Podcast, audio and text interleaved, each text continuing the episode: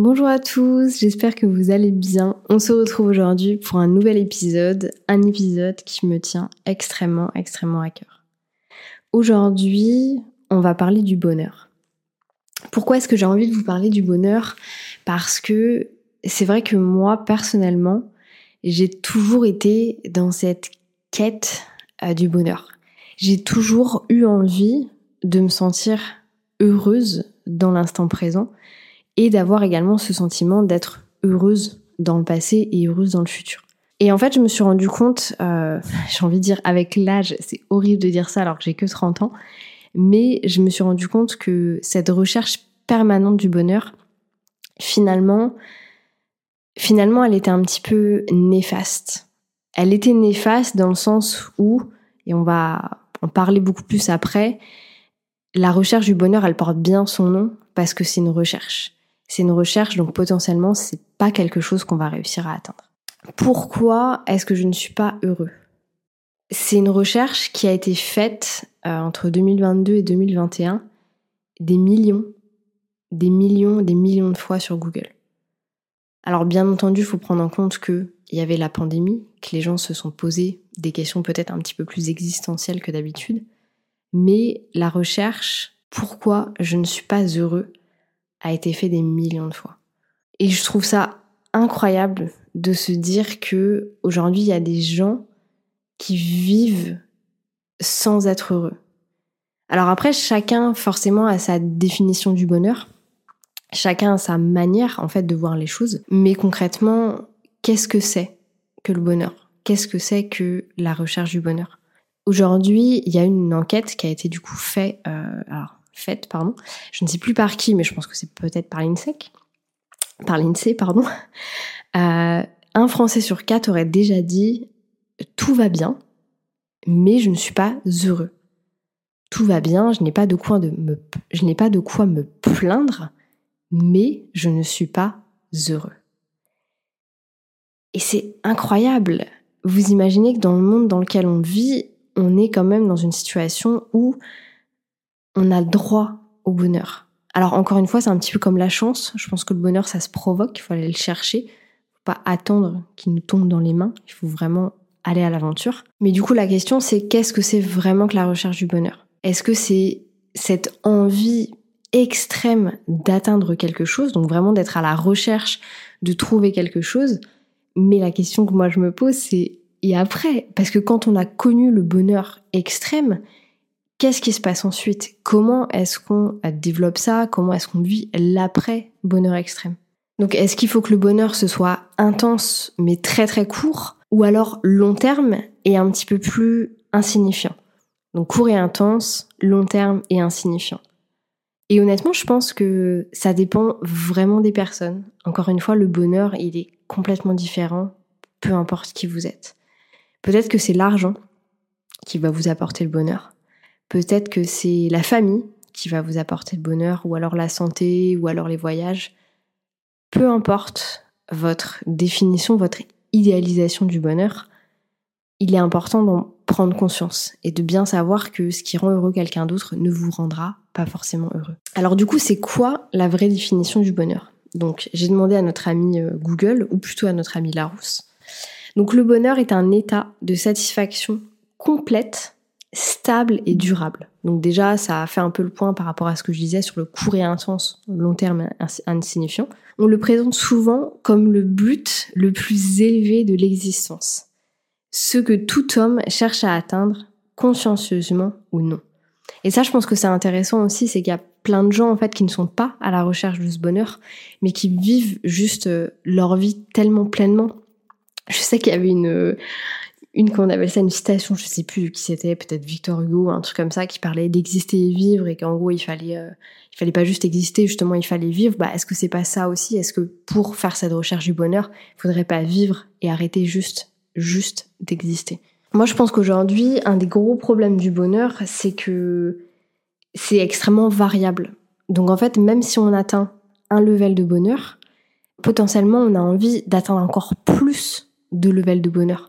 Et c'est encore un petit peu ce lien avec la dopamine, c'est que plus on donne à manger à notre cerveau, plus on donne de bonheur à notre cerveau, plus il va en vouloir également. Parce que peut-être que votre level de bonheur, aujourd'hui vous êtes à 5, vous êtes à la recherche du 10, mais le jour où vous êtes à 10, vous vous rendez compte qu'en fait le bonheur il est à 11, et en fait à 12, et en fait à 13, et en fait à 14. Donc je trouve ça extrêmement perturbant de ne pas savoir où est le bonheur et finalement bah, de pas savoir vraiment qu'est-ce qu'on recherche. Donc la réflexion que tout ça m'a amené, c'est est-ce que le bonheur, justement, c'est pas l'instant présent? C'est pas ce qu'on a, ce qu'on possède aujourd'hui, et c'est tout simplement ce qu'on est en train de vivre. Comme j'ai déjà dit dans beaucoup de vidéos YouTube, moi je suis quelqu'un d'extrêmement routinière.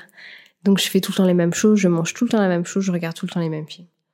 Et vous n'imaginez pas la dose de bonheur incroyable, voire d'euphorie parfois, que j'ai pour certaines choses. Petit exemple, euh, tous les dimanches matins, avec mon mec, on mange un pain au chocolat. Alors c'est vraiment, euh, sachant que moi je fais le jeûne intermittent, donc je mange pas le matin, c'est le seul matin de ma semaine où je mange quelque chose. Ce pain au chocolat du dimanche matin me fait me lever, me fait, voilà, j'ai un petit côté euphorique, même s'il pleut, il vente, peu importe, je vais aller chercher ce pain au chocolat. Et voilà, ça me crée en fait un, un bonheur extrême, extrêmement court, mais du coup extrêmement intense. De la même manière, euh, je suis quelqu'un qui vit beaucoup de bonheur via euh, les petites actions du quotidien. Par exemple, euh, boire mon café le matin en lisant mon livre, c'est quelque chose qui m'apporte énormément de bonheur. Au-delà du fait que ce soit ma routine, que je le fasse tous les matins, c'est quelque chose qui foncièrement m'amène du plaisir, du bonheur. Donc concrètement, moi je fais vraiment partie de la, team petit plaisir de la vie. Donc n'hésitez pas à me dire si vous aussi. Et pour autant, j'ai fait des choses, euh, je vais pas dire extraordinaires, mais différentes de la moyenne des personnes.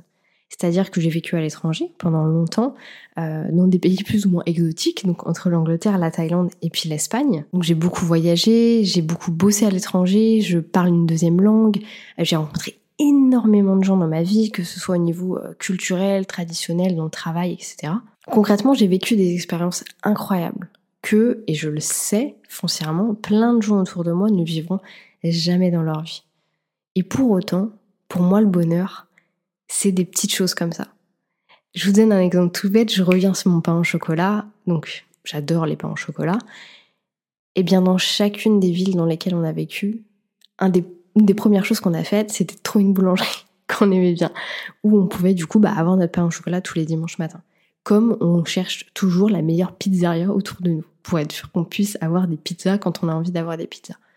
Tout ça pour vous dire que même si vous avez l'impression que le bonheur c'est faire de grandes choses, faire des choses extraordinaires, et peut-être que c'est le cas pour vous, il n'y a aucun souci avec ça, regardez aussi l'autre côté des choses. Regardez ces petites choses du quotidien qui finalement vous paraissent insignifiantes, mais qui sont là sur le long terme et qui vont vous permettre justement de vivre dans ce long terme des émotions très très courtes mais extrêmement intenses qui vous amènent justement du bonheur. J'aimerais conclure ce podcast en vous disant que la recherche du bonheur, pour moi, il y a tellement de variables que ça ne sert à rien de rechercher quelque chose en particulier.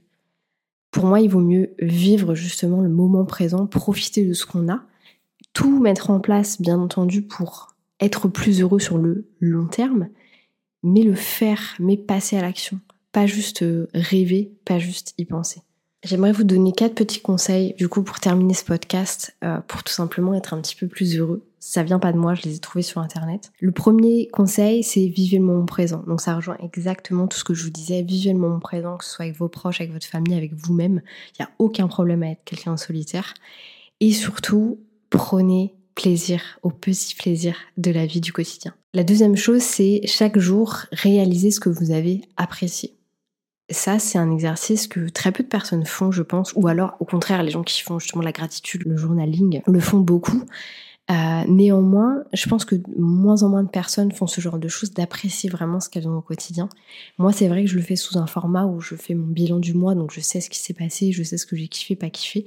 Donc je vous amène aussi à faire ce genre de choses. Troisième chose, pour être plus heureux, être là pour l'autre dans la mesure de sa capacité. En gros, être sympa, mais ne pas faire passer les autres avant vous. Et ça, je pense que d'une certaine manière, c'est aussi essentiel. Pour moi, se faire passer avant les autres, c'est pas être égoïste, c'est juste avoir conscience de qui on est et que bah, dans la finalité des choses, les autres vont faire la même chose. Euh, ça, on en parle beaucoup maintenant, c'est euh, le main character, donc être le caractère principal de son aventure. Et à côté de ça, on a du coup les NPC, N, donc non playable character. Donc en gros, les gens qui sont juste autour de vous, qui font juste partie de votre environnement, mais vous êtes le main character. Et ça, je trouve que c'est trop intéressant parce que c'est tellement vrai. Et faites les choses pour vous, arrêtez, arrêtez vraiment de faire les choses pour les autres. Et dernière chose, prendre du temps pour soi et pour son bonheur. Et ça, c'est encore une fois extrêmement vrai, c'est que de profiter des choses de la vie, c'est bien, mais de se rendre compte de ce qui se passe et de d'organiser du temps pour soi, c'est encore plus important.